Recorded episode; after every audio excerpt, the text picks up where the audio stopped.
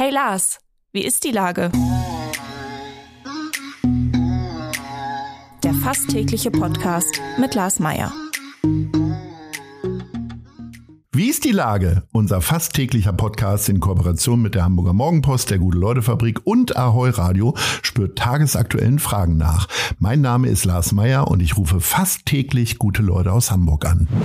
Heute befrage ich die Initiatorin und Mitgründerin von KO, kein Opfer e.V., Nina Fuchs. Ahoi Nina. Hi. Liebe Nina, äh, wir haben ja den N-Club gefeiert, zelebriert, organisiert in der St. Pauli-Kirche. Und äh, du hast einen zutiefst beeindruckenden Impulsvortrag gehalten und deine Organisation vorgestellt.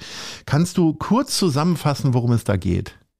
Also ganz kurz zusammengefasst ging es um sexualisierte Gewalt und ähm, darum, dass ich das eben selbst erlebt habe und deshalb ja diesen Verein dann später ins Leben gerufen habe der ist in München gegründet worden. Ich muss das mal dazu sagen, weil wir haben ja normalerweise, haben wir hier nur Hamburgerinnen und Hamburger im Gespräch. Aber ich habe dich quasi zu einer Wahlhamburgerin gemacht, weil ich dein äh, Tun und Handeln äh, wirklich wahnsinnig spannend und interessant finde. Äh, natürlich aus einer sehr schlechten Situation, also man kann es wahrscheinlich sogar noch krasser ausdrücken, aus einer unmenschlichen Situation heraus entstanden.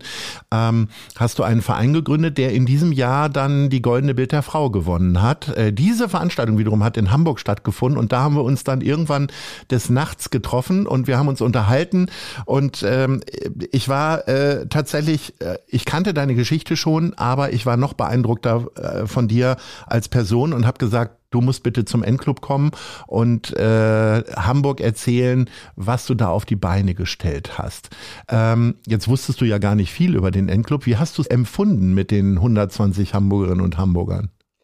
Also ich fand es äh, sehr schön. Ich finde es ein tolles Format. Ähm, ich bin eine große Freundin des Vernetzens. Und das war so ein bisschen mein Eindruck, dass da einfach verschiedenste Leute, äh, AkteurInnen aus verschiedensten Bereichen einfach ähm, zusammenkommen, die vielleicht einfach der Gedanke vereint, in der Welt was besser zu machen. Und das wollen wir jetzt vielleicht auch vereint machen. Ich habe ganz spontan, nachdem ich deine Impulsrede, deinen Vortrag äh, gehört habe, gesagt, wir könnten möglicherweise auch ähm, hier gemeinsam was auf die Beine stellen, dieses Thema noch mehr in den Mittelpunkt der Gesellschaft bringen. Es gibt viele Themen, die äh, tatsächlich unter Nägeln brennen. Das erleben wir ja immer wieder beim N-Club. Das äh, gibt so unfassbar tolle Akteurinnen und Akteure. Das erleben wir bei den 100 Sekunden. Aber dieses Thema ist tatsächlich ja etwas, was kein Modethema ist, sondern was so ein bisschen in den Hintergrund getreten ist, ja, hinter den ganzen äh, Geschichten, die uns sonst so umgeben, Ukraine-Krieg, Hamas-Überfall, äh, Inflation und so weiter und so fort. Ähm, Jetzt hast du ja noch mal einen ganz besonderen Antrieb. Das solltest du vielleicht noch mal sagen, weil dir ist nicht nur in dem Moment der Vergewaltigung sehr viel Unrecht geschehen, sondern eigentlich auch die ganze Zeit danach. Ja, und ich würde fast behaupten, dass diese Ungerechtigkeiten, die ich dann im Nachgang erfahren habe, wahrscheinlich noch mehr dafür gesorgt haben, dass der Verein ins Leben gerufen wurde, weil ich einfach gerne in einem Land leben möchte, in dem Menschen, die Opfer von einer schweren Straftat werden, geholfen wird, die Unterstützung erfahren und ja, wo einfach probiert wird, alles in der Macht Stehende zu tun, um Gerechtigkeit für diese Menschen herzustellen. Und es ist nicht so. Also das war genau das, was ich irgendwie erfahren habe. Ich habe relativ früh schon angefangen, öffentlich meine Geschichte zu erzählen. Aus dem Grund, weil ich gemerkt habe, dass gerade zu dem Thema K.O.-Tropfen es noch viel mehr Sensibilisierung braucht. Und vor allem zum Beispiel auch bei der Polizei, das war auch eine der Erfahrungen, die ich machen musste, dass mir dort nicht geglaubt wurde, dass gesagt wurde, dass K.O.-Tropfen eigentlich gar nicht wirklich gibt. Und weil ich meine Geschichte öffentlich erzählt habe, sind ganz viele andere Betroffene auf mich zugekommen und haben mir auch ihre Geschichten erzählt. Und da habe ich dann gemerkt, meine Geschichte ist gar kein tragisches Einzelschicksal, wo ganz viel schiefgelaufen ist, sondern das ist der traurige Standard. Also die Geschichten, wo mal alles richtig läuft, die sind die krasse Ausnahme. Und ich glaube nicht, dass wir irgendwann in einer Welt leben können, wo es nichts Böses mehr gibt, keine bösen Menschen, keine TäterInnen. Aber ich kann mir sehr gut vorstellen, in einer Welt zu leben, wo zumindest die Strukturen und die Vertretung des Staates, also sprich eben Institutionen wie Polizei und Justiz, so arbeiten, dass es Opfern von Straftaten hilft und nicht sie zusätzlich schädigt. Und das ist eigentlich so mein größter Antrieb, dass ich mir vorgenommen habe, so lange nicht aufzuhören mit dieser Arbeit, bis dieser Zustand einfach erreicht ist. Und das ist leider noch ein sehr langer Weg. Du hast aber ja sehr viel Aufmerksamkeit bekommen. Das ist ja schon mal grundsätzlich ein Anfang. Äh, nur es muss natürlich irgendwie dann auch auf fruchtbarem Boden fallen. Und das ist ja nach wie vor ein Verbrechen, was äh, zumeist ja Frauen geschieht was immer noch irgendwie stigmatisiert ist. Also ähm, es ist nicht nur so, dass die Täter geschützt werden, weil äh, Sachen in Frage gestellt werden. Die üblichen Klischees, naja, die hat ja kaum was angehabt, die hat sich irgendwie sexy bewegt auf der Tanzfläche. All diese Sachen, die man immer wieder hört. Und du hast ein wunderbares Beispiel mir genannt, äh, als wir uns damals getroffen haben. Das wäre, glaube ich, gut, wenn du das nochmal erzählst, weil dann wirklich dieser Wahnsinn, der nach solchen Straftaten passiert, einem nochmal richtig bewusst wird. Genau, es ging da um das Thema Victim Blaming, was ja mit ein großer Grund ist, weshalb so viele Betroffene sich nicht trauen, also zum einen anzuzeigen, aber auch ganz viele sich nicht mal trauen, überhaupt es zu erzählen, dass ihnen das passiert ist. Also es gibt so eine ältere Studie von der Bundesregierung, da kam raus, dass 50 Prozent der Betroffenen ihr Leben lang schweigen und es mit ins Grab nehmen. Das muss man sich mal vorstellen. Man erlebt sowas Traumatisierendes und muss dann auch noch allein damit zurechtkommen. Die Frage ist halt, warum dieses Victim Blaming? Ähm, bei anderen Straftaten ist es total klar, dass die Schuld und die Verantwortung auf der Täterinnenseite liegt. Und da bringe ich immer gerne äh, mein Lieblingsbeispiel mit dem Auto.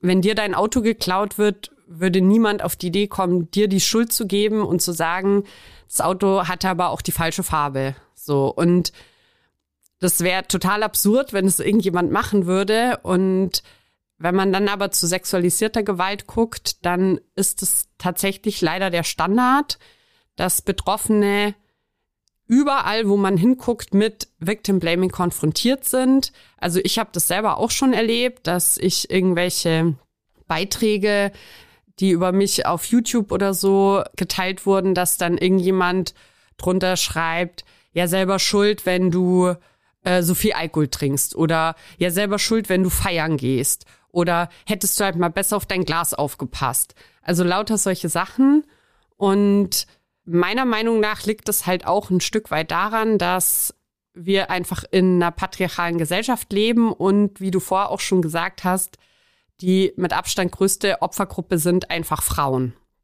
Und eben leider auch die Mehrheit der Täter männlich. Also selbst bei männlichen Opfern sind auch die Mehrheit der Täter männlich. Und das ist eigentlich für mich die einzige Erklärung, warum das halt in diesem Bereich so abweicht.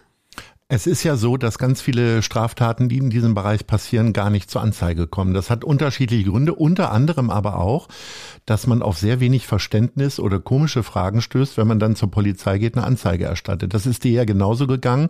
Das ist kein Münchner Phänomen, das muss man dazu sagen, sondern das passiert, ich habe es selber auch schon nicht persönlich erlebt, sondern erzählt bekommen, äh, auch hier in Hamburg oder hier, auch in Norddeutschland.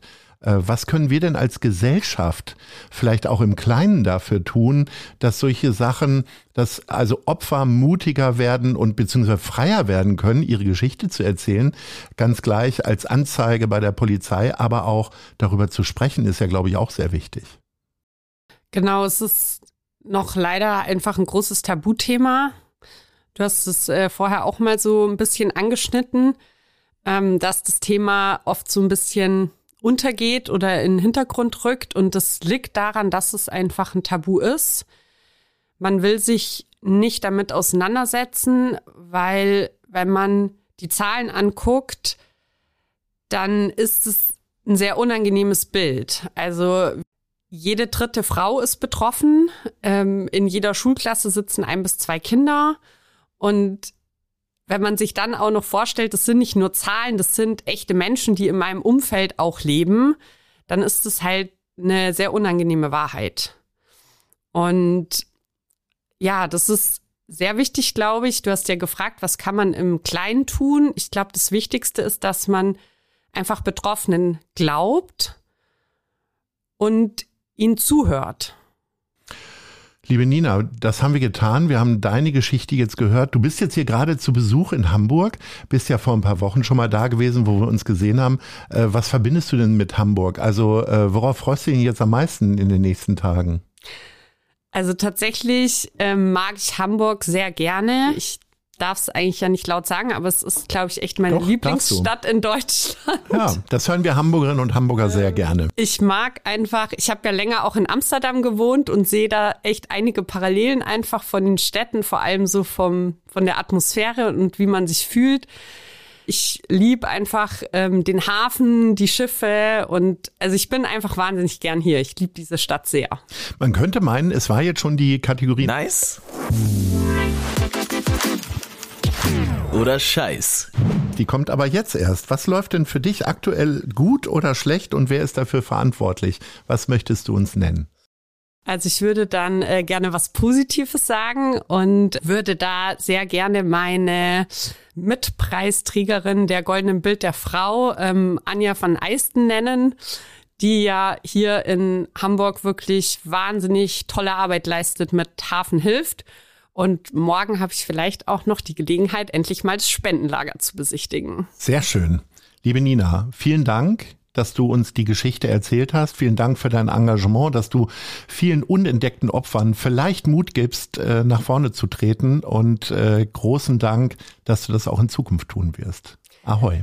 Ich danke dir für die Einladung und äh, fühle mich sehr geehrt, als Wahlhamburgerin bezeichnet zu werden. Sehr gut. Also, tschüss. Ciao. Dieser Podcast wird präsentiert von der Gute-Leute-Fabrik, der Hamburger Morgenpost und Ahoi Radio.